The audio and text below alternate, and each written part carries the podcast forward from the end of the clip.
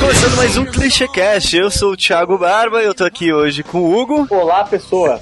Convidamos hoje o Fatini. Opa, até que enfim, hein, convidaram a gente, porque, porra, já fizeram quantos programas? Já tá no número 50. Essa porra, chamaram todo mundo e só chamaram a gente agora pra, pra participar. Thiago nem disfarçou, cara. Ele virou pra mim e falou assim: ah, porque tudo que a gente tinha pra fazer não deu certo, então você quer gravar? É, pior que foi isso mesmo.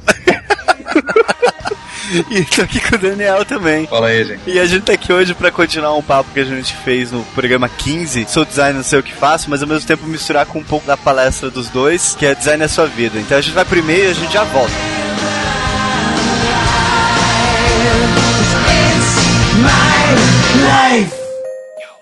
Rich bitch. Rich bitch. I'm a rich bitch. É isso aí, oi. Eu tô aqui com o Zé. Aí, pessoal, não participei desse cast, mas vim fazer os e-mails.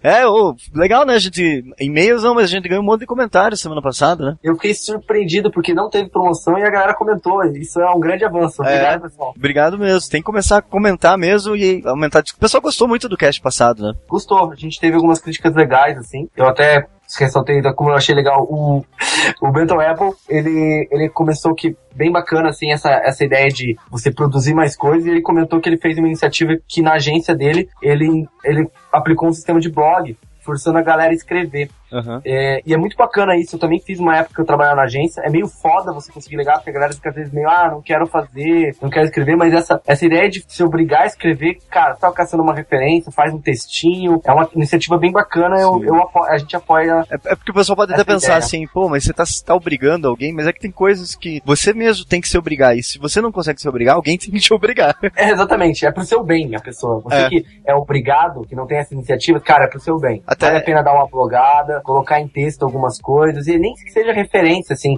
É legal você pegar a referência só de pesquisar de onde veio, fazer um textinho pra complementar a sua ideia, cara, É, além disso, a Carol Campoli elogiou os trabalhos dos ódios cotidianos, então obrigado. É, eu e o Dilon agradecemos. Foi um trabalho bem legal de fazer e no final ficou bom, né? E, né?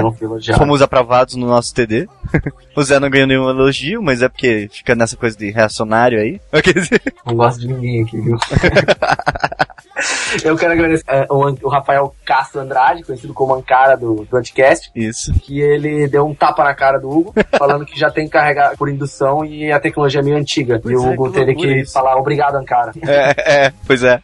Eu fui dar uma pesquisada, na realidade, assim, é tipo um suporte que você coloca o celular em cima, assim, não é na sua casa, fica carregando e. Eu já falei que carrega por Bluetooth. Tá, mas mesmo assim. Ou seja, eu posso estar longe da parada Ah, e ele carrega. pois é, mas eu achei estranho pra caralho isso. Mas tomare, pelo menos o- a gente nunca vai ficar sem bateria pra tirar foto. E eu acho legal, toda vez que tiver cagação de regra, alguém falar merda, por favor, comente. É. Que é o meu prazer zoar os outros. eu pesquiso antes de falar. Brincadeira, gente. Daqui a pouco vai começar uma lista de cagação de regra minha. Ah, o- outro, outro que ganhou um brinde aí, comentou, o Fatini comentou, a gente falou assim, vamos dar uma chance pra ele, chamamos ele pra gravar o podcast. né? É, essa é a regra, né, do, do, do ClichêCast. Se você comenta, você vira e mexe vai ser chamado pra participar. Aconteceu já com o Dilon, aconteceu com o Murilo, agora aconteceu com o Fatini. É, tá vendo? É, é, tem que comentar, galera, tem que comentar. E o último comentário foi do Hugo Bier. Bier? Posso falar? Não, Hugo Blair. Hugo Blair. Hugo Blair. Bier. Porque eu já tô vendo cerveja aqui, né? É, ele falou ótimo cast, obrigado. Uhum. E ele, ele comentou só que ele acredita que esse pensamento de produzir ao invés de castar referência seja muito pensamento de quem já tá terminando é, o curso ou já terminou. assim. Uhum. É, a gente até comenta isso no, no cast, no- ali no meio, ali meio perdido, que realmente é muito. É, é um pensamento mais assim de quem já tá nos finalmente. Assim, porque quando você é calouro, tudo é novo. Uhum. Então faz sentido ficar caçando referência, faz sentido ficar lendo, porque não é sempre a mesma coisa, né? É que a gente diz que às vezes quando a gente cita os blogs, né, que fica sempre os mesmos textinhos que nunca agregam, mas quando você é calor, se você lê aquele texto, ok, isso é bom, porque é a primeira vez que você tá vendo. Uhum. É realmente um pensamento um pouco mais pra terminar, mas mesmo assim já fica a dica aí, né? Produzam, mesmo É, quando é vocês são na, calores. ah, na real é aquela história assim do tipo, você sempre vai estar procurando referência. Você nunca vai, mesmo que você esteja tipo produzindo e esteja trabalhando há anos, você sempre vai dar uma olhada em alguma coisa nova, sempre vai ter alguma coisa é, aparecendo de, de, de interessante pra você agregar como referência. A, a única diferencial é que assim, tem uma hora que você sente a necessidade de estar produzindo mesmo, né? E isso. É, exatamente. isso Porque senão você fica preso no ciclo, né, que a gente comenta no cast das Aham. referências. Então, e não deixa esses- essa parada bater em você. Sempre tem, sempre esteja produzindo para que quando você precisar, você vai ter uma carga de produção alta, assim, para fazer o seu trabalho ser diferente. Diferente Eu acho, eu acho legal, eu tenho uma pastinha secreta aqui no meu computador que é os meus primeiros sites Pornôs. que eu fiz. Ah, tá. Não, que é os meus primeiros sites. E eu, eu, eu me delicio vendo aquilo. Eu rio de mim. Mas claro que ela não é pública, né? Ela é minha. mas é, Não, mas é, uma engraçado. evolução natural, né? É uma evolução natural. Claro, claro, mas é engraçado. Mas ela tá salva, não deleto. Porque vai que um dia, né, eu aproveito.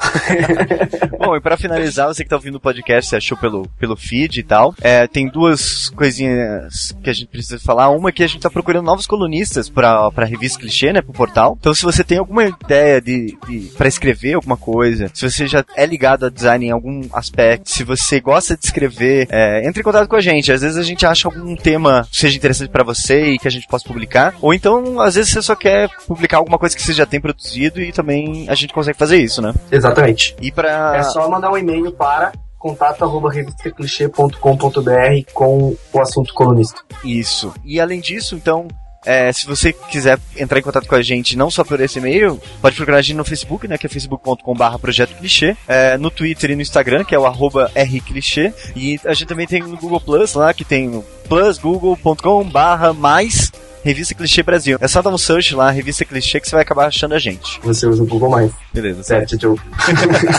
então agora vocês vão ficar com o tema Design Sua Vida. Eu só queria contar que o Fatini foi muito importante pra mim, porque foi num Design Sua Vida, no N Curitiba, que eu ganhei meu primeiro sorteio Na vida. numa palestra. Olha só. Que eu ganhei um livro, Olha, porque eu, eu fiz uma pergunta naquela palestra. olha que massa. Oi, eu ganhei um kit da VC Design nesse dia, eu acho. Olha só. Então tá bom, ah, voltem para o programa. Beijo, tchau.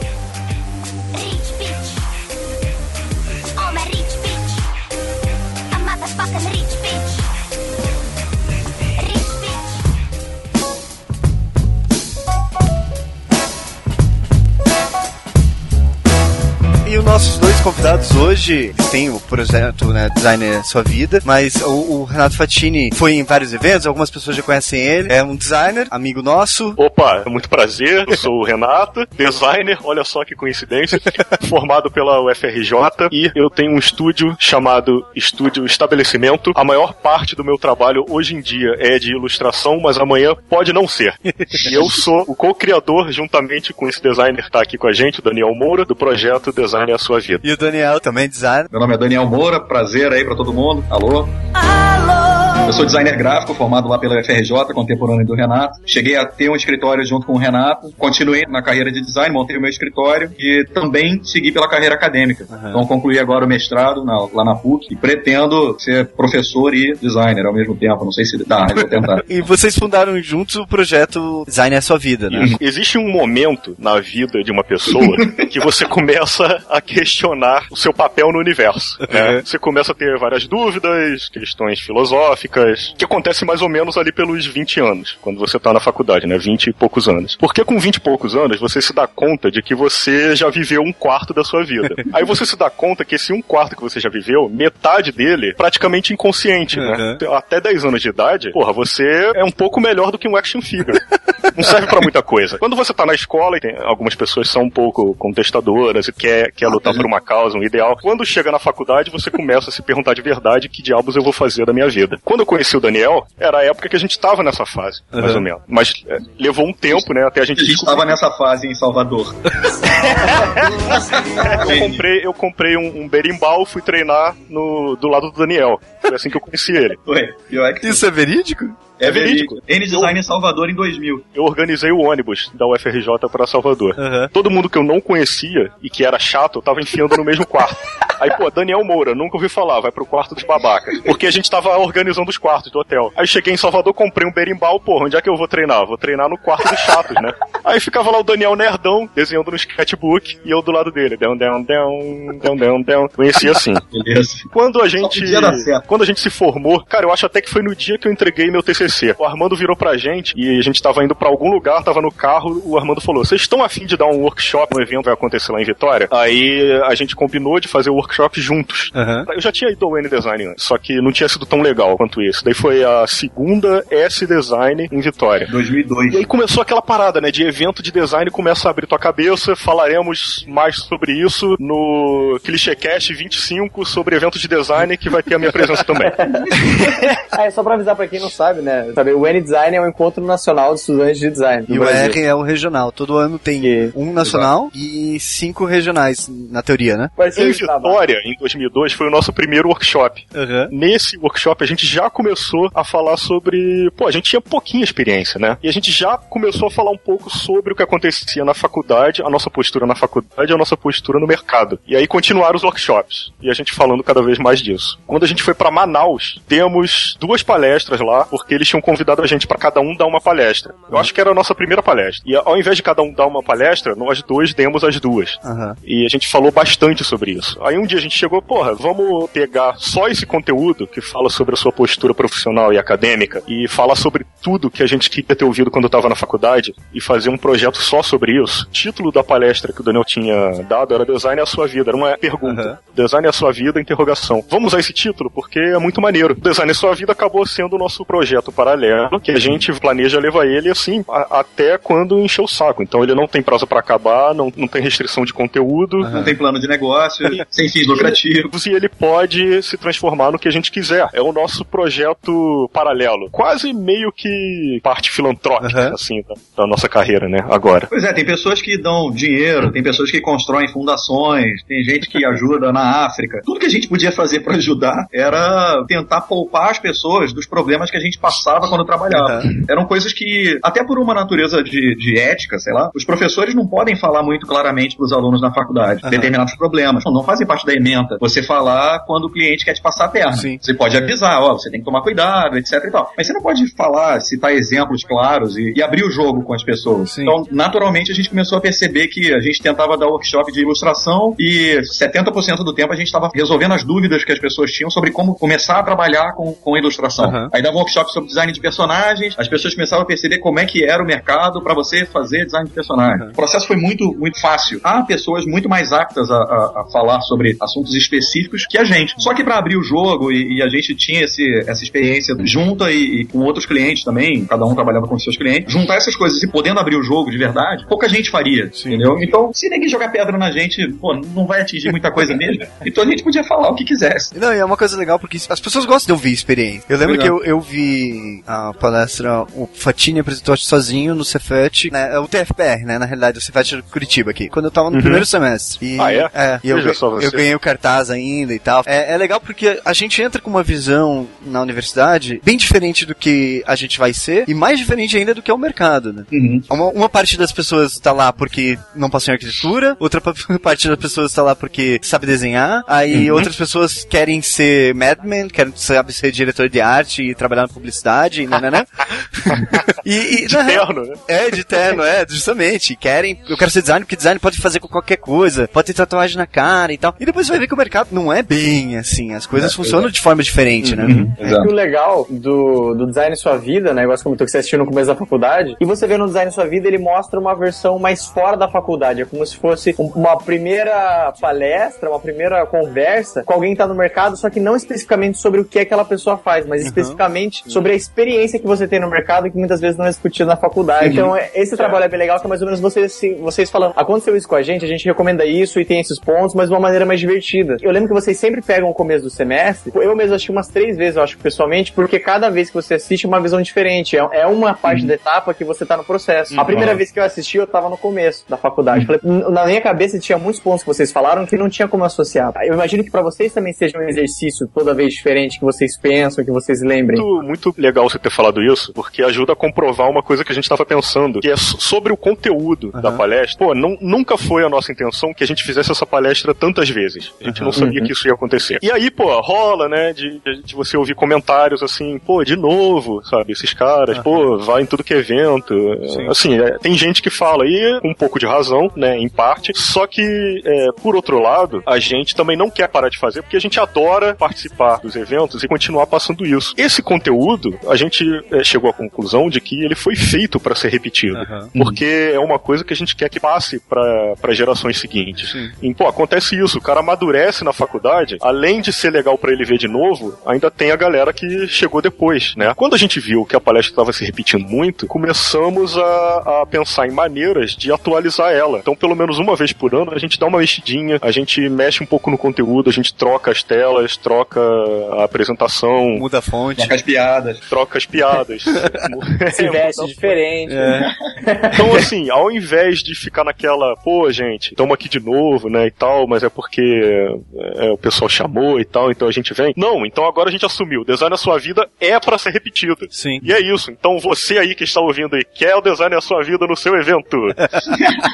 Pode chamar à vontade, cara. E a gente até tirou a interrogação. Tá, você É, falou que é. no começo era uma pergunta, né? Era uma pergunta. Agora é uma Assim, afirmação. Era uma, na verdade mesmo, era porque é uma merda escrever design da sua vida como pergunta no meio do texto. Eu falei, Daniel, Fica- tira, tira essa merda. Então é horrível você ficar falando no meio do texto e design é a sua vida? aham. É tipo, não, é design é a sua vida. entendeu? É, uma, é uma afirmação a parada. Como desculpa, a gente fala que é, é a maturidade, né, do projeto. Agora, é, a gente assumiu que design é a sua vida. E assim, até pra pessoa se questionar, a maioria da- das pessoas que vão pra palestra não tem noção de quanto ganha um designer formado, recém-formado. Aham. Ninguém sabe. Você é, querer traçar um, um plano.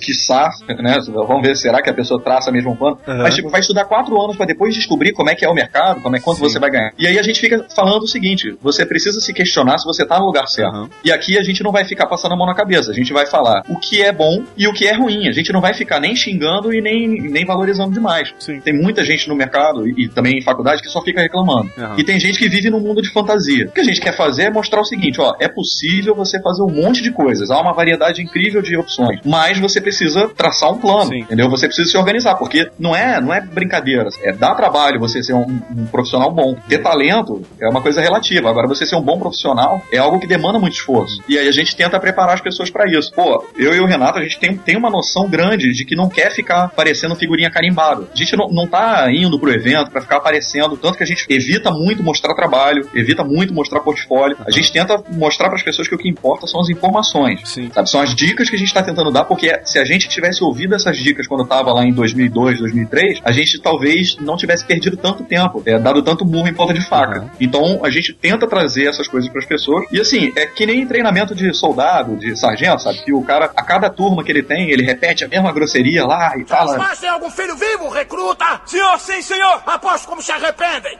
Você é tão feio que podia ser uma obra de arte moderna. Mas essa turma passa. E logo em seguida vem uma outra turma de pessoas despreparadas de novo. Que nem professor de cursinho, assim. Na realidade é um sketch, ele, ele tem uma progressão nas piadas, ele vai construindo Tá. conteúdo com os alunos também, né? Tem uma linha de pensamento ali. Sim. Sim, igual vocês falaram, não é um case que vocês falam, ó, a gente fez isso, depois a gente fez isso e a gente chegou nisso. Não, não, não. não. Vocês pincelam os tons de cinza da- das complicações do design, né? Você contou quantos tons a gente.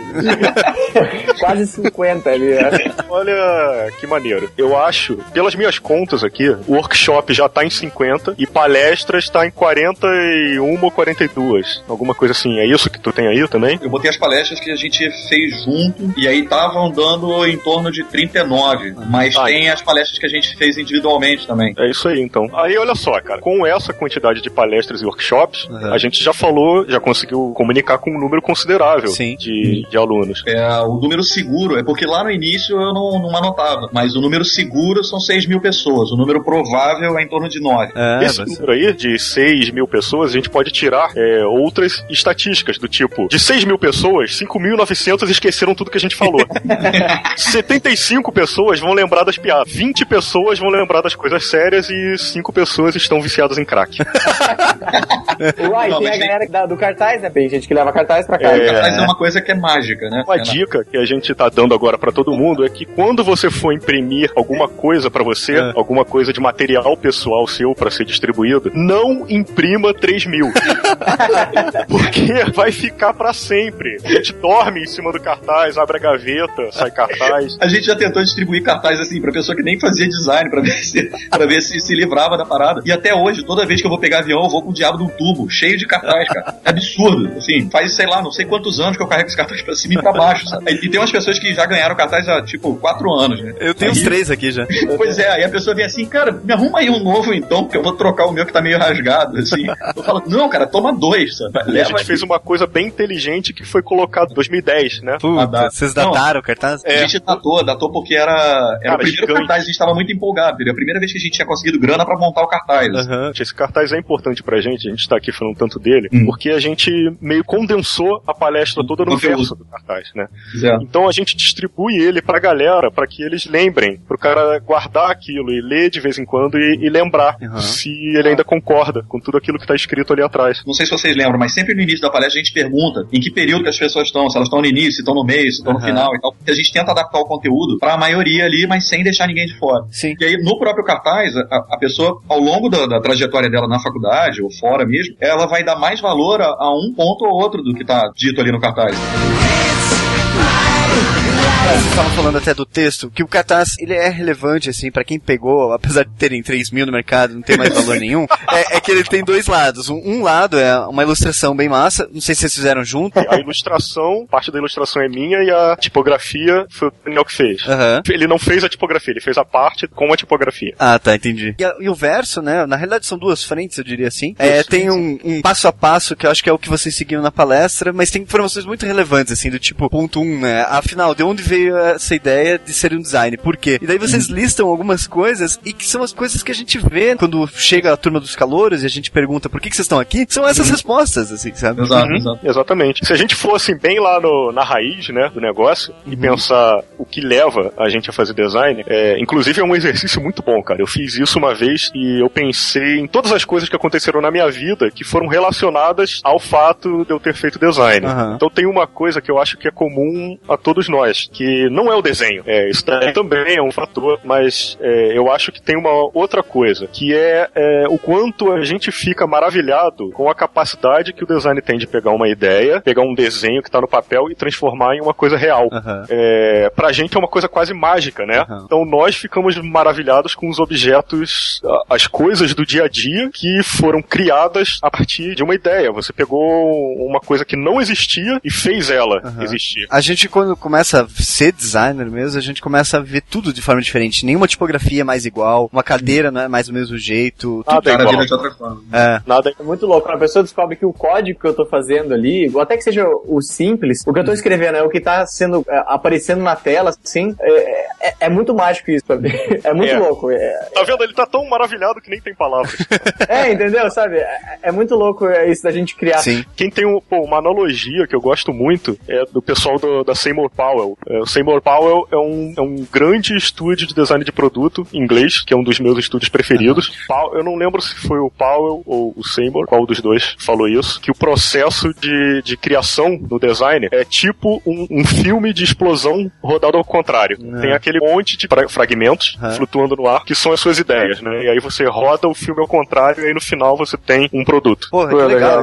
É maneiro demais. Todo mundo Não, nessa parte da, na parte da criatividade, da, da criação, é porque o, o que eu acho mais legal do, do- do design, assim, da projetação mesmo, né, que é o seguinte, é você fazer a, a transição da ideia até o produto final. É quase como você tentasse ler a mente da pessoa que vai usar aquilo. É a antecipação, sabe? É você prever o que, que a pessoa pode pensar para que ela passe a gostar e entender aquele seu produto. Não é simplesmente você fazer, tornar a ideia real. É você tornar ela real antecipando os problemas que ela que pode vir a, a- a ter se você construir de qualquer jeito. Eu acho que essa, essa leitura de mente que o designer tem que fazer, conhecer o auditório dele, conhecer os leitores ou conhecer o usuário, eu acho isso fundamental. Independente do, do que, que ele está projetando, seja um site, um- uma cafeteira, um carro, sei lá, uma ilustração. E antecipando coisas que a própria pessoa não sabe nem colocar em palavras, Justamente. né? Pois é. Quando quando a gente fala assim, ah, eu sou designer, não sei o que faço, não é exatamente tipo, ah, eu não sei o que, que o designer faz, mas é que a gente faz uma coisa tão, ao mesmo tempo, física e tão abstrata, Uhum. que as pessoas não conseguem entender. Tipo, ah, você é designer,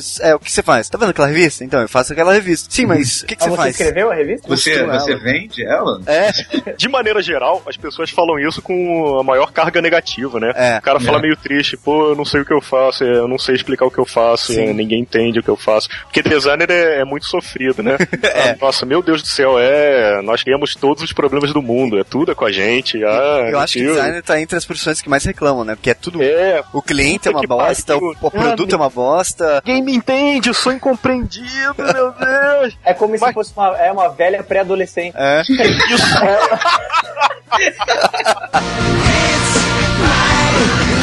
O que a gente tenta falar de forma organizada, com uma linha de pensamento durante a palestra e também através do cartaz, que é mais ou menos a essência do projeto, são as dicas que a gente queria ter ouvido durante a faculdade. Só que a gente tentou traduzir tudo que a gente viu nas pessoas que, que a gente conhecia, os nossos amigos, os profissionais que eram nossos amigos, ou então as as pessoas que, que a gente via e, e admirava e tal. A gente tentou traçar um, como se fosse um mini perfil de tudo que essas pessoas tinham em comum. Quais eram as características que fizeram com que essas pessoas fossem bem-sucedidas. Aham. E aí, isso envolvia a escolha delas na profissão, isso envolvia é, quais eram os tipos de trabalho que elas faziam, falava que é possível ganhar bem, por exemplo, que, que nenhuma dessas pessoas morria de fome, o que, que elas pensavam na hora de ser feliz no trabalho, é, e que tipo de, de ferramentas elas usaram para ser bem, bem sucedidas. Aham. Entendeu? Que eram pessoas que estudavam muito, tinham muito talento, também tinham carisma, etc. Cada um com um ponto mais forte que o outro. Sim. Mas, no geral, as características que a gente tenta passar para os alunos é que não basta só ter talento. É, é, resumidamente é isso, entendeu? Não adianta você ser o melhor da turma na faculdade, que isso não te torna automaticamente um bom profissional. Aham. Entendeu? E que para você ser feliz, você precisa, no mínimo, ser bom no que faz ou então gostar muito. E que é possível, com o design, você traçar uma carreira muito bem sucedida. Mas, é, É mais ou Falando menos muito sobre, sobre é, mercado e a sua postura né, frente ao mercado e contando coisas que aconteceram com a gente, casos de sucesso, casos de fracasso, Uhum. mas também fazendo sempre questão de, de falar muito da sua postura dentro da faculdade. A gente faz questão de falar como é importante o curso dentro da faculdade, o seu relacionamento com o professor, a sua postura crítica frente ao professor, frente às matérias, aos livros, a tudo que você estuda, aos seus trabalhos de faculdade. A gente faz essa questão, cara. Eu não sou acadêmico, né? O Daniel é agora. Uhum. Mas eu nunca deixei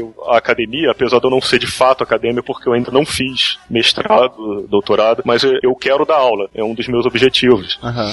Mas eu nunca deixei a faculdade de lado, Uhum. desde que eu me formei. É, tanto que a gente, é, esses eventos de design que a gente participa são intimamente ligados à, à vida acadêmica. A gente gosta de falar o quanto isso é importante, o quanto te prepara para a vida, porque tem muita, muitos mitos que a gente escuta durante a faculdade, tipo, a faculdade não te ensina nada, quem te Ok. ensina é o mercado. Isso não é, um- não é uma mentira, mas também não é uma verdade nua e crua. Não é bem assim. A faculdade te prepara para um monte de outras coisas que você pode nem ver se você for direto pro mercado. Você não vai ficar sabendo que aquelas coisas existem. Sim. Você vai ser criado só pelo mercado. E isso pode ser uma coisa muito perigosa. O mercado ele vai te moldar de uma forma que é o jeito que o mercado quer. A gente fala mercado e tem uma tendência a enxergar o mercado como uma coisa homogênea, né? Aham.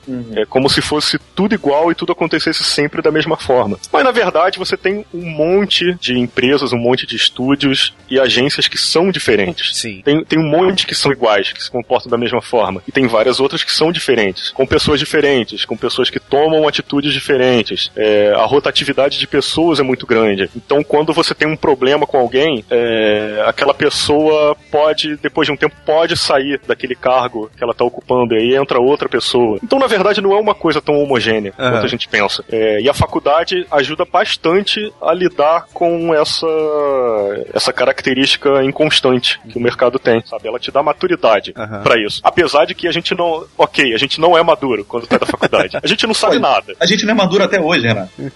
Pois é, pois é. Quando a gente entra na faculdade, apesar dos questionamentos filosóficos e existencialistas, o cara que entra na faculdade acha que sabe tudo já. Nossa, primeiro período, cara, é calouro, sabe tudo. Quando você se forma, você vê que não sabe nada ainda. Na verdade, é a sensação de não saber nada. Sim. Você aprendeu muita coisa que você vai descobrir depois. Isso daí é uma sensação comum a todo mundo. Acontece com todo mundo. E aí você tem os seus 20 e poucos anos e tá se questionando. Cara, quando você faz 30, os questionamentos dobram. Uhum. Você não resolve aquelas perguntas que você tinha. e quando você resolve, você cria perguntas novas. Novas, é. Então eu acho que talvez isso também esteja ligado ao perfil questionador que a gente tem. A gente gosta tanto é, dessa capacidade de criar coisas que não existem que a gente também fica criando o tempo todo na, na nossa vida. A gente quer criar, cria perguntas novas que não existiam antes. A gente não vai parar de questionar porque exatamente porque a gente começa a ver o mundo de uma forma diferente. né? Então com 30 anos é uma maluquice, cara. Você também continua pensando, meu Deus, eu não sei o que eu quero, o que, que eu tô fazendo da vida. Mal posso esperar pelos 40.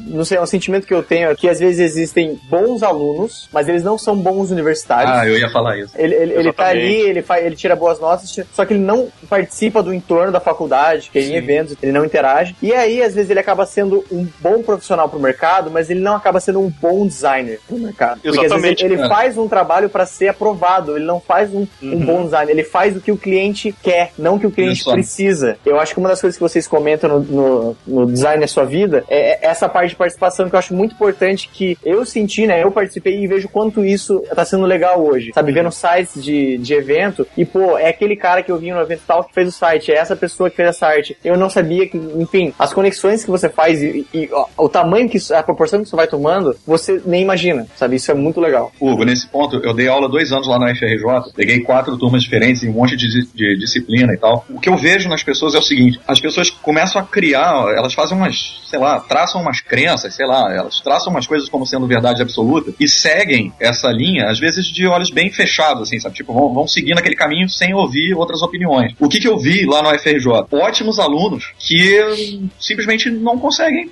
trabalho bom. Uhum. Porque o cara, ele crê que ser um ótimo designer é tirar notas boas, ser sério, não ir a, a, a chopada, a gente até fala isso aí no cartaz. Aham. O cara não tem amigos na faculdade, ele não vai no churrasco da faculdade, ele, ele mal fala com o professor, ele entrega o trabalho, não sei o que e tal. Ou seja, ele, ele é uma peça de uma engrenagem totalmente mecânica. Ele não tem um relacionamento humano que é muito, muito importante para nossa profissão. Você tem um exemplo de um aluno que é bom aluno, mas não, não será um bom profissional, ou então até que ele mude de ideia, como o Hugo falou. Mas isso também é válido para os profissionais. As pessoas é, começam a crer que não, não, o mercado é assim mesmo, eu tenho que aceitar tudo que o mercado vai me dar. Não, se a empresa me maltrata, eu tenho que aceitar isso. Se eu tenho que trabalhar 18 horas, é o certo. Não, é isso. É um designer de sucesso é o cara que nunca dorme, é o cara que ganha pouco e que anda vestido igual a novela. Cara, não, não é por aí, entendeu? Há também empresas legais, há trabalhos legais, há alunos legais, há professores legais e tem o inverso disso tudo. Tem alunos horríveis, professores péssimos, empresas horríveis de se trabalhar e pessoas horríveis. E isso é pior. Essas pessoas, elas, elas acabam destruindo, a- a- às vezes, a, a vontade que uma pessoa tem de trabalhar na profissão. Aham. Porque o cara quer tudo que ele tomou lá atrás, tudo que ele tomou lá atrás, tomou lá atrás, tomou lá atrás.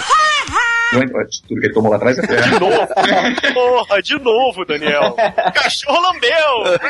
Mas, tipo, tudo que aconteceu de ruim com o cara, ele não pensa assim, poxa, eu não vou fazer isso com as pessoas, eu vou avisar todo mundo que para que isso não aconteça de novo. Não, o cara quer descontar. Eu, fui, eu me ferrei enquanto eu era estagiário, quando eu for um profissional e tiver um estagiário, eu vou ferrar o, o estagiário. É, da mesma forma, um bom profissional também não significa um bom professor. Sim. Claro que não. Né, vale vale para os dois lados. O melhor professor que eu tive na faculdade, eu nunca vi um trabalho dele. Eu não sei se, se ele era um bom designer. E anos depois eu fui me tocar disso. Caraca, eu nunca vi um, um trabalho do cara. Aham. Isso não fez a menor diferença. Não fez a menor diferença. Até hoje eu lembro das coisas que ele falava. Foi, a aula dele era a mais inspiradora que eu tive. Tem um monte de variantes disso, né? O cara pode até ser um puto profissional, pode ser um cara mega inteligente, mas ele não tem didática, ele não vai conseguir passar esse conteúdo nunca Exato. pra frente. Claro, claro. É, muito fácil impressionar os alunos, até uma das questões pelas quais a gente evita mostrar muito trabalho. aham. As pessoas costumam querer validar o que a pessoa diz a partir do talento dela no Aham. trabalho. que São coisas completamente distintas. Aham. É mais ou menos como você gostar da música de um artista e achar que o cara vai ser super bom caráter. Não tem nada a ver. É, validar através do trabalho ou através do salário do cara. Porque é, é terrível falar de, de salário porque você é julgado por qualquer valor. Se você ganhar pouco, você vai ser julgado. E se você ganhar demais, você vai ser julgado também. O cara tem um bom trabalho, mas ele é uma péssima pessoa. Vocês acham isso, tipo assim, relevante ou não? Eu, por exemplo, me recuso a trabalhar com gente Não, mexicana.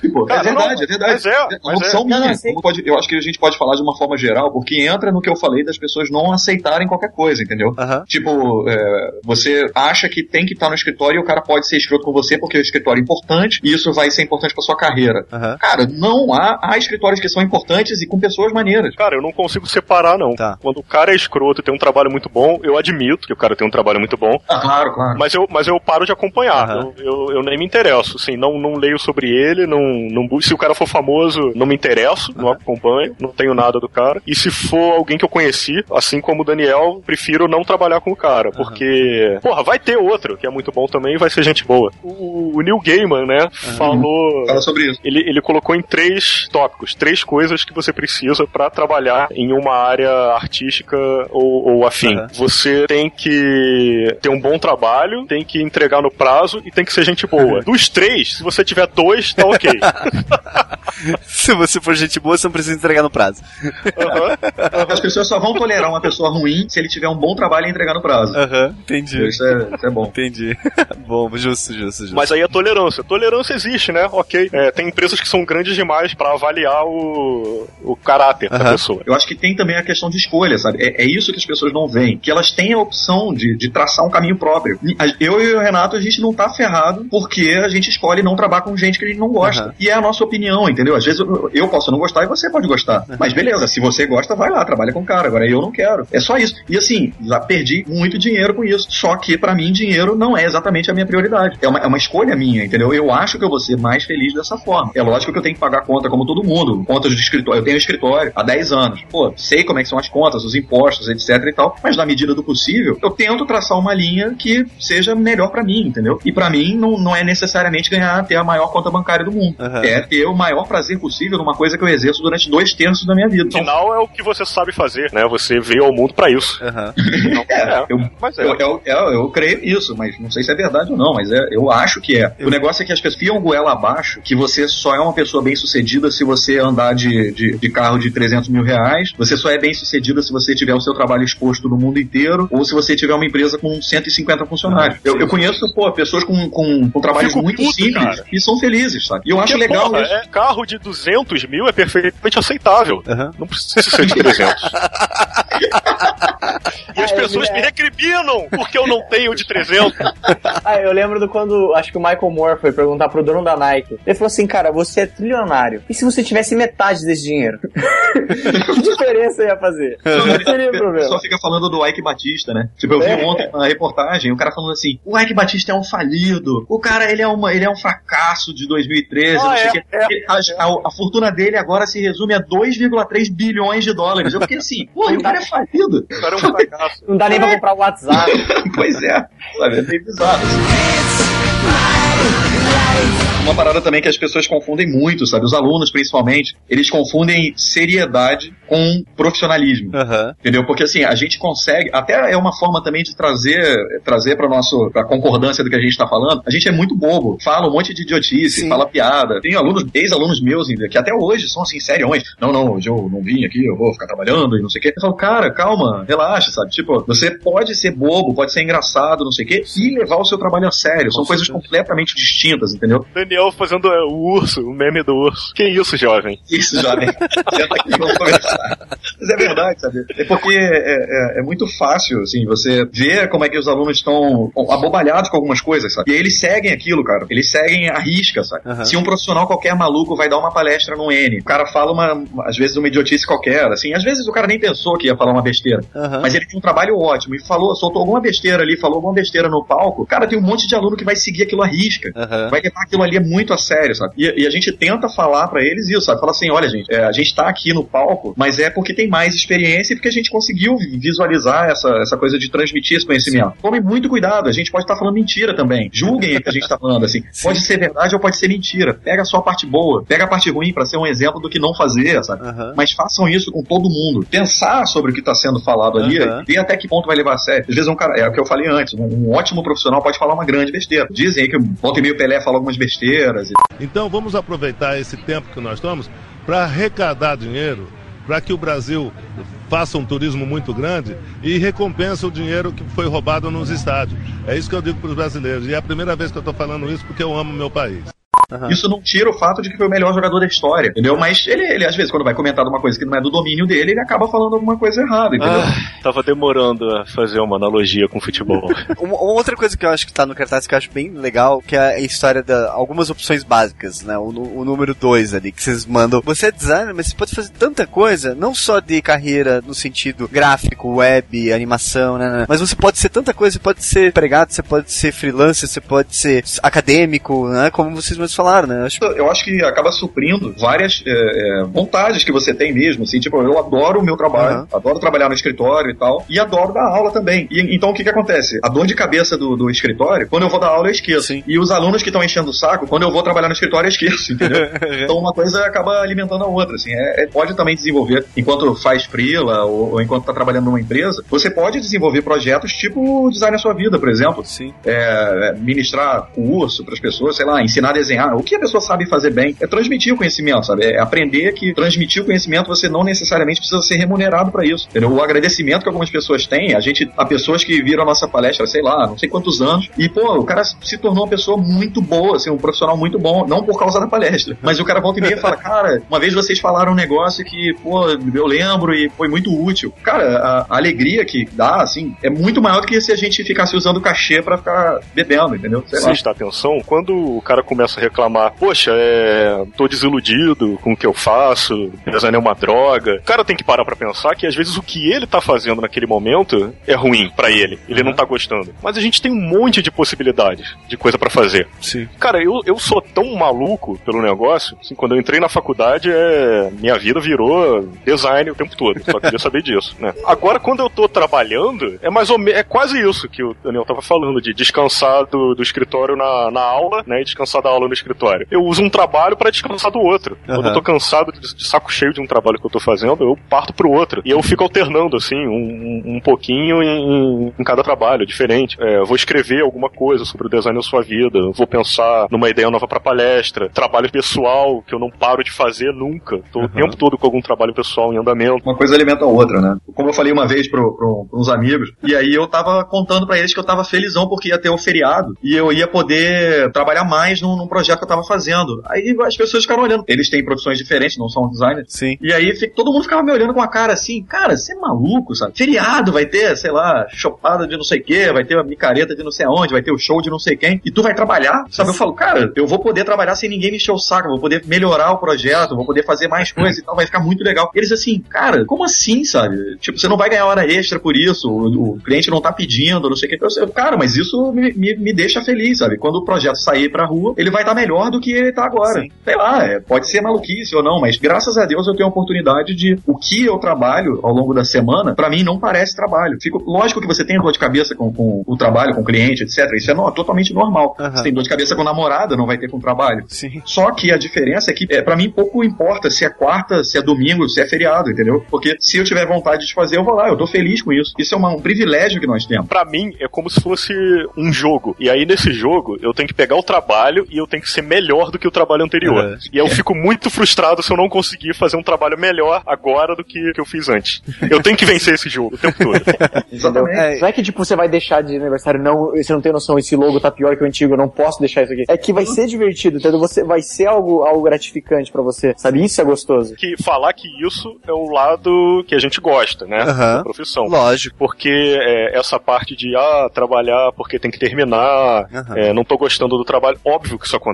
Sim. Ah, claro. Não, não é como se não acontecesse com a gente, tá? Sim. Então É claro. é, que, que É fique chato claro, assim. ah, pô, os caras, os caras têm escritórios e, e carreiras onde eles só fazem o que eles gostam. Eles têm a vida Não, claro que, perfeita. claro que não, porque a gente não consegue prever o futuro, cara, quando Sim. a gente pega um trabalho. Então, aconte coisas erradas acontecem o tempo todo. Com isso, a gente aprende e aí aprende um pouquinho mais a, a tentar evitar essas coisas no futuro. E, e muita coisa a gente sabe evitar agora, por causa disso. A gente consegue prever algumas coisas, outras não. Mas é, é bem, é bem o que vocês falaram de tipo, tentar aprender com os erros, assim, do tipo, ah, você ficou com o trabalho por, pra última hora, por quê? Foi o seu cronograma que tá errado? É o cliente que errou? É você que não trabalhou a quantidade suficiente de tempo? O que que é, né? Não é encarar também o erro como uma parada fatalista, assim, caraca, ferrou, errei, fiz besteira, não sei o que. Cara, é, é encarar isso como um curso. Sim. Você, a gente só acerta, não é porque é gênio, não é, não é nada disso. A gente tem maior probabilidade de acertar porque a gente já errou pra caramba. Faço as duas coisas, porque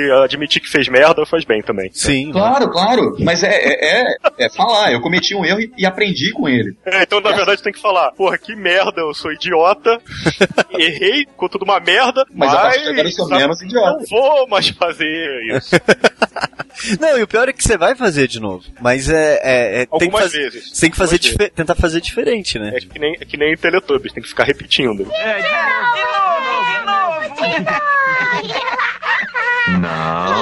o Morpheus no Matrix, sabe? Eu lembro da palestra que eu vi só com o Fatini, né, apresentando. E, mas é, eu acho legal que você conta uma história sua que eu queria até pautar aqui, que é do, da banda de Skyclad. Skyclad. Tava formado há muito pouco tempo. Aham. Não lembro exatamente. Acho que foi em 2005. É, aí, essa banda, essa banda de metal, como é que eles chamam? É folk metal. Aham. Que eu era muito fã quando eu tava na escola, né? Quando eu tinha 15 anos. Eu descobri, eu tava lendo uma revista lá de metal, aí eu li que a banda tinha uma violinista, isso era novo na época, e aí eu ouvi, fiquei muito empolgado, cara, e eh, achei o som muito diferente e, e muito maneiro, né? Alguns anos depois eu tinha a discografia completa. Eu era super. Eles nunca foram famosos no Brasil. Aham. Eles eram super famosos, assim, tipo, em, em países tipo Alemanha, Grécia. Sério, che- chegou um ponto, assim, que era Metallica e Skyclad, Massa. sabe, em alguns países. E aí só eu conhecia, né, no Brasil, mas tinha todos os CDs, beleza. Um dia, o, o- eu peguei uma outra revista e eu li que o vocalista da banda tinha saído do Skyclad, e ele é um cara que escreve as melhores letras que eu já vi. Assim, ele é muito genial escrevendo. E ele disse que estava formando uma nova banda, é, que era um projeto que reunia artistas de todas as áreas. Aí eu, na maior cara de pau do mundo, mandei um e-mail pro cara e mandei alguns exemplos do meu trabalho, que é uma coisa que eu me envergonharia muito hoje, inclusive. Era um trabalho, é, é, é, um trabalho recém-formado. Aí o cara respondeu, né? Aí, cara, quando eu vi que chegou o e-mail do cara, porra, eu virei do avesso, né? Em casa. Puta que pariu, cara! O cara me respondeu, caralho! Aí eu fui ler o e-mail do cara, ele falou que tinha gostado do trabalho. Pô, vamos, vamos conversar pra fazer alguma coisa e tal. E aí o pessoal da banda começou a me adicionar, né? Que massa. A outra vocalista da banda ficou amiga minha, de conversar diariamente. Que massa. Um dia ela veio me contar que a banda não tinha dado certo. Porra, e eu fiquei muito decepcionado. Ela falou que esse cara, o letrista genial, Aham. era muito escroto.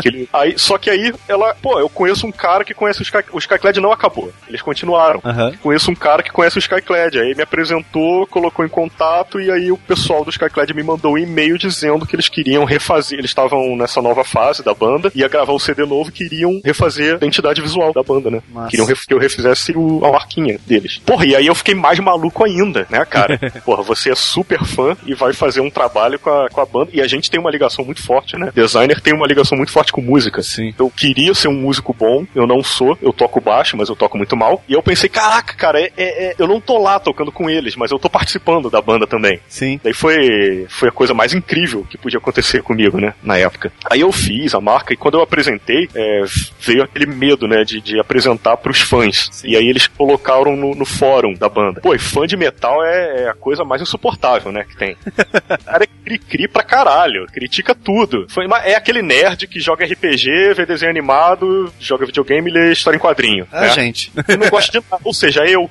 E é o cara que faz isso tudo e não gosta de nada. Uhum. Reclama de tudo. Porra, mas aí eles gostaram pra caralho. Todo mundo aceitou muito bem. E eu fiquei lá, porra, em casa, né? Virando do avesso de novo. Quando eu li as respostas, uma menina tatuou o logo que eu fiz. Aí apareceu a, a- a foto, né, da menina com a tatuagem. Eu, Puta que pariu, fiquei maluco. Aham. É, isso daí foi um EP que eles lançaram na época. Aí, algum tempo depois, eles me chamaram pra fazer o, o, o CD de fato. E aí eu não fiz só o logotipo, fiz a, a capa completa. Depois o vocalista me pediu pra fazer a capa do disco solo dele. Também já saiu, isso tem bastante tempo também. E, pô, continuei conversando com os caras, sabe? Fiquei amigo da banda. Sim. Me adicionaram, a gente conversa às vezes no Facebook. Aham. Pô, e foi tudo porque eu mandei um e-mail Aham. foi simples, né? Assim, não foi fácil fazer, mas foi muito simples. Então o cara fica, como é que eu consigo trabalhos legais legais, né? Não sei arranjar trabalho, tô na faculdade ainda, não tem portfólio, não sei nada. É assim, é, foi muito simples. Eu só mandei, eu tive a coragem de mandar um e-mail e falar com, cara, vários outros e-mails que eu mandei com o mesmo conteúdo para outras pessoas não deram certo. Aham. Eu não mandei só esse. Eu fiz, eu faço isso até hoje.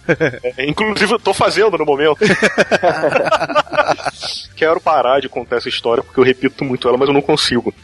Porque, porra, foi uma das coisas mais legais, né? Que Sim. aconteceu comigo na, na minha carreira. Foi Não, mas tipo. eu acho que isso é um bom exemplo pra galera, pra o pessoal ver que as, as pessoas não são intangíveis, assim, sabe? Tipo, Sim. você tem como ter o contato com, com quem você gosta, com quem você vê do outro lado do mundo, sabe? Aham. Eu acho que isso é muito útil pra, pra, pro pessoal, principalmente o pessoal mais novo ouvir. Porque a galera tem medo, assim. Tem, tem gente que vai falar, às vezes, com, com um profissional e fica eh, gaguejando, achando que. pedindo autógrafo, sei lá. É bem doideira, sabe? É, é porque a gente Não, tem cara. a, gente, essa cultura mesmo de, de idolatrar, de ser fã do designer. Eu, eu acho que as pessoas estão acessíveis, sabe? Só que depende da forma como você fala com elas. sabe? Eu sou totalmente a, a favor de, de ser fã, de ter ídolos, mas tendo consciência de que quem tá ali é uma pessoa. Você pode Sim, ir conversar com ela. E aquela pessoa também erra. N- não é uma coisa perfeita. Eu sou totalmente a favor de ter ídolos, eu tenho um monte, desde que você trate ela como uma pessoa normal. Sim, lógico. eu, é, eu acho bem legal isso, porque, por exemplo, eu acompanho muita gente que eu, que eu admiro muito o trabalho. E, pô, você vê no Twitter o cara colocando o link do trabalho dele em andamento, qual que é o histórico, a palestra dele ele já coloca na hora, aí eu pergunto alguma coisa, sabe? É um cara que ele tá muito tangível, ele tá dando uma palestra em São Francisco, ele deu a palestra no dia, no dia ele me respondeu à noite,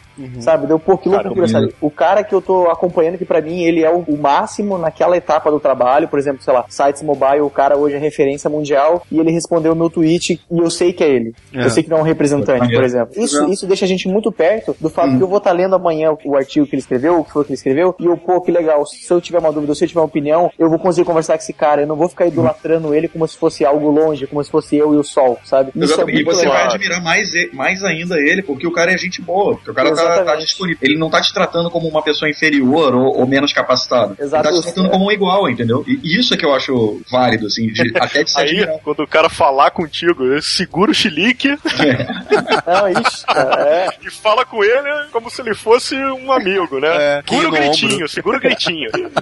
É, quando- é igual quando alguém fala um preço absurdo. Quanto custa esse tênis? Esse tênis aqui, ele custa 4 mil reais. Eu vou finge que tá tudo certo, sabe? Você Isso, fala, isso, ah, 4 mil reais? É. Nossa, vou levar dois. Dá pra pagar, dá pra pagar esses, dias, esses dias eu mandei um. é, é, sempre que eu adiciono, eu fico adicionando meus ídolos do desenho, né? No Facebook. Mas sempre que eu adiciono, eu mando uma mensagem junto. Aí eu mandei, cara, mensagem pro Walter Simonson, que é um ilustrador fodaço dos anos 80. O cara era. Ele, ele é um dos. Foi um dos desenhistas principais da Marvel. Aí eu falei, pô, aí eu falei que era colorista da, da Boom, né? Que é uma editora. É uma editora pequena, mas é americana, então todo mundo se conhece lá. Aham. Porra, aí ele me respondeu. Aí ele falou, pô, que maneiro e tal. É, é, boa sorte e manda um abraço pro fulano de tal, lá da Boom. É, que maneiro. Porra, eu segurei o gritinho, né? Quer dizer, eu não, não segurei porque eu tava sozinho em casa. Fiquei assim com, as mãozinhas fechadas na boca, assim, sabe? Mas isso é mais ou menos que nem o que eu, o que eu tinha falado lá, lá atrás, assim, que é, você pode admirar o cara pelo que ele é e pode admirar o trabalho dele, e são coisas completamente distintas, né? Tipo, o cara pode ser talentoso, ter um ótimo trabalho e ser uma pessoa ruim, e, e ter um trabalho ruim e ser uma pessoa boa. Cara, quando você junta as duas coisas, pô, essas pessoas merecem mesmo muita admiração, sabe? O cara consegue ser humilde, consegue ser legal e ter um trabalho maneiro, pô, Aham. esse merece o gritinho aí do, que o- do Renato, sabe? É- realmente é legal.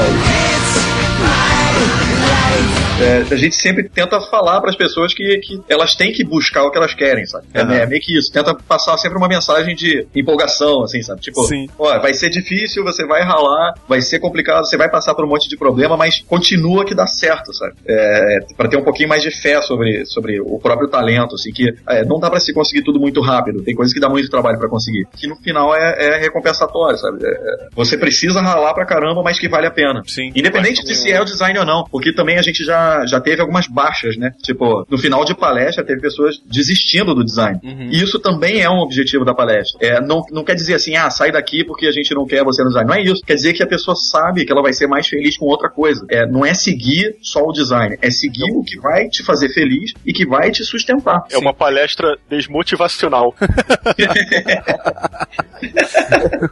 Mas é, é porque é pra você ver se isso é o que você quer pra sua vida mesmo. Exatamente, exatamente. E que se não for no design, pô, pô, tem gente que é muito feliz, sei lá, é, pilotando carro, sei lá, Sim. sendo piloto de avião. Cara, busca isso. Porque às vezes as pessoas ficam assim, ah, mas eu já tô no final aqui da faculdade, não sei o que. Esquece, sabe? Não tem essa de idade, de tempo, não sei o que. Tem um monte de gente que ficou, descobriu só o que gostava com, sei lá, assim, 60, 70 anos. Entendeu? O cara tá com 20 e pouco não vai querer mudar, 30 e pouco não quer mudar. Não, cara, vai lá, sabe? Você não tem que obedecer muito bem o que as pessoas te dizem. É lógico que a família, amigos, não sei o que, elas querem o seu bem, Lógico. só que elas querem o seu bem dentro da visão dela. Então ela acha que pra ela o bem é você ganhar X mil reais trabalhando ali daquele jeito. E de repente pra você, ouve o que elas estão te dizendo, porque elas estão querendo o seu bem, mas assim, às vezes não é isso que vai te deixar feliz. Um dos motivos, entre os motivos que levaram a gente a criar o design na sua vida, tava aquela modinha crescente que aconteceu de falar mal da profissão de designer. Aham. A galera ficava falando, pô, design é uma droga, ganha mal, a gente trabalha demais, tô muito insatisfeito. E a gente pensava, porra, cara, para de ficar falando mal do meu lado da profissão que eu escolhi pra minha vida. Sim. Porque eu tenho certeza absoluta que é isso que eu quero fazer pro resto da minha vida, é minha carreira. Então para de reclamar do meu lado e vai fazer outra coisa enquanto ainda há tempo. Aí começa a comparar, né, com as outras profissões. Não é tão importante quanto um médico, um bombeiro, são pessoas que salvam vidas. É. né? É, ok, cara, o médico e o bombeiro estão salvando vidas por vocação. Você tem uma vocação também. Se a sua vocação é o design e você descobriu isso, você tem muita sorte. E você tem um papel na sociedade também, assim como todo mundo tem, e você tem que ter uma visão um pouco mais ampla do que enxergar as coisas tão preto no branco. Sim. O, o bombeiro, o médico que seja, quando eles estão fazendo o trabalho dele de salvar vidas, eles estão envoltos em design o tempo todo. Quando eles estão fora do trabalho, quando eles estão no lazer, quando eles estão relaxando a cabeça para poder, poder continuar trabalhando, tem design o tempo todo ali ao redor deles, né? É na roupa, é no equipamento, é no veículo, É no, ambiente. videogame, é no, filme. videogame. Mas é tudo, tudo, Então- absolutamente tudo. Cara, então você tem que prestar atenção que você tem um papel também Sim. é, nessa, nessa organização, nessa sociedade, e você está no mundo, se você realmente gosta de design, você está no mundo para exercer esse papel. Então fique feliz, não precisa reclamar. Se você acha que o design é ruim porque ele não te torna um herói, o problema não é do do design, o problema é seu. Vá fazer uma análise.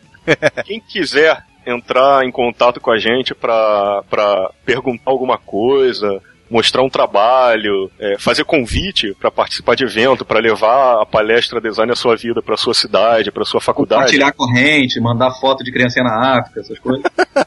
O, o PowerPoint do cara que faz Giz, né? ilustração, ilustração realista na calçada, né? Com 3D, giz. Nossa, é. demais. Você viu? Você viu? Pode procurar a gente no Facebook, tem os nossos e-mails lá. A gente tem o e-mail de contato no designeasuavida.com.br. Uhum. O e-mail é contato arroba designeasuavida.com.br. Ok. E pode procurar a gente no Facebook também. Eu queria falar que eu estou participando desse podcast hoje usando um headset foi recomendado pelo Ivan. É, o Ivan me recomendou esse headset porque era pra eu participar do Anticast. Isso foi há três anos atrás. Então, Ivan, tá aí, ó, comprei hoje, já podemos gravar. Sim. Cara, o, o Bom Senhor tweetou uma parada esses dias que eu achei genial. Bom Ele senhor, falou- quem é bom senhor? Arroba Bom Senhor. Ele falou, ele falou assim, eu tô pensando nisso até agora, tem muito a ver com esse assunto, que é, tem muito tiozinho engravatado que queria ser o astro do rock, mas o Bruce Dixon é o único a fazer o caminho inverso. No show dá pra, dá, pra, dá pra ver a cara dele, né? Tipo, o Bruce, Dixon, o Bruce Dixon fica, cacete, que vontade de dar um soco na cara desse boneco e ir pra casa fazer umas planilhas doidas do Excel. é, achei genial, cara.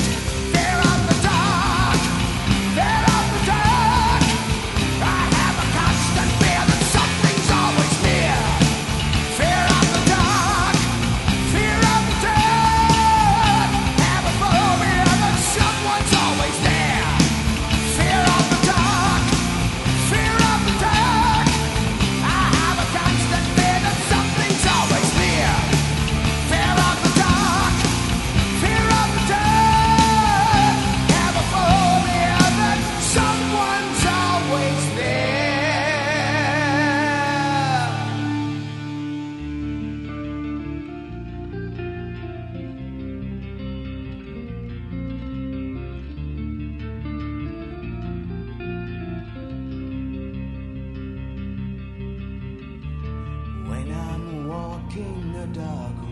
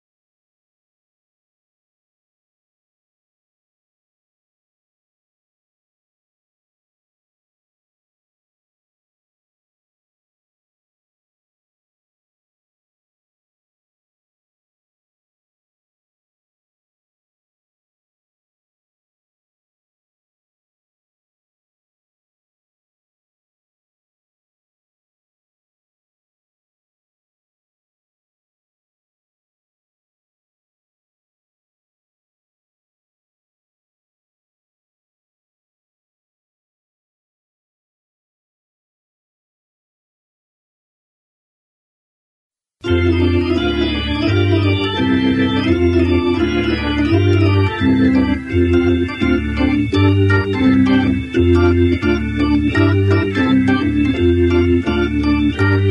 E não é por aí. não percam em breve nas livrarias o novo livro de Daniel Moura, As Coisas que eu tomei lá atrás. que pariu. Cara, da mesma forma, da mesma forma, olha só como vale, vale pros dois lados. O- Ah, olha aí.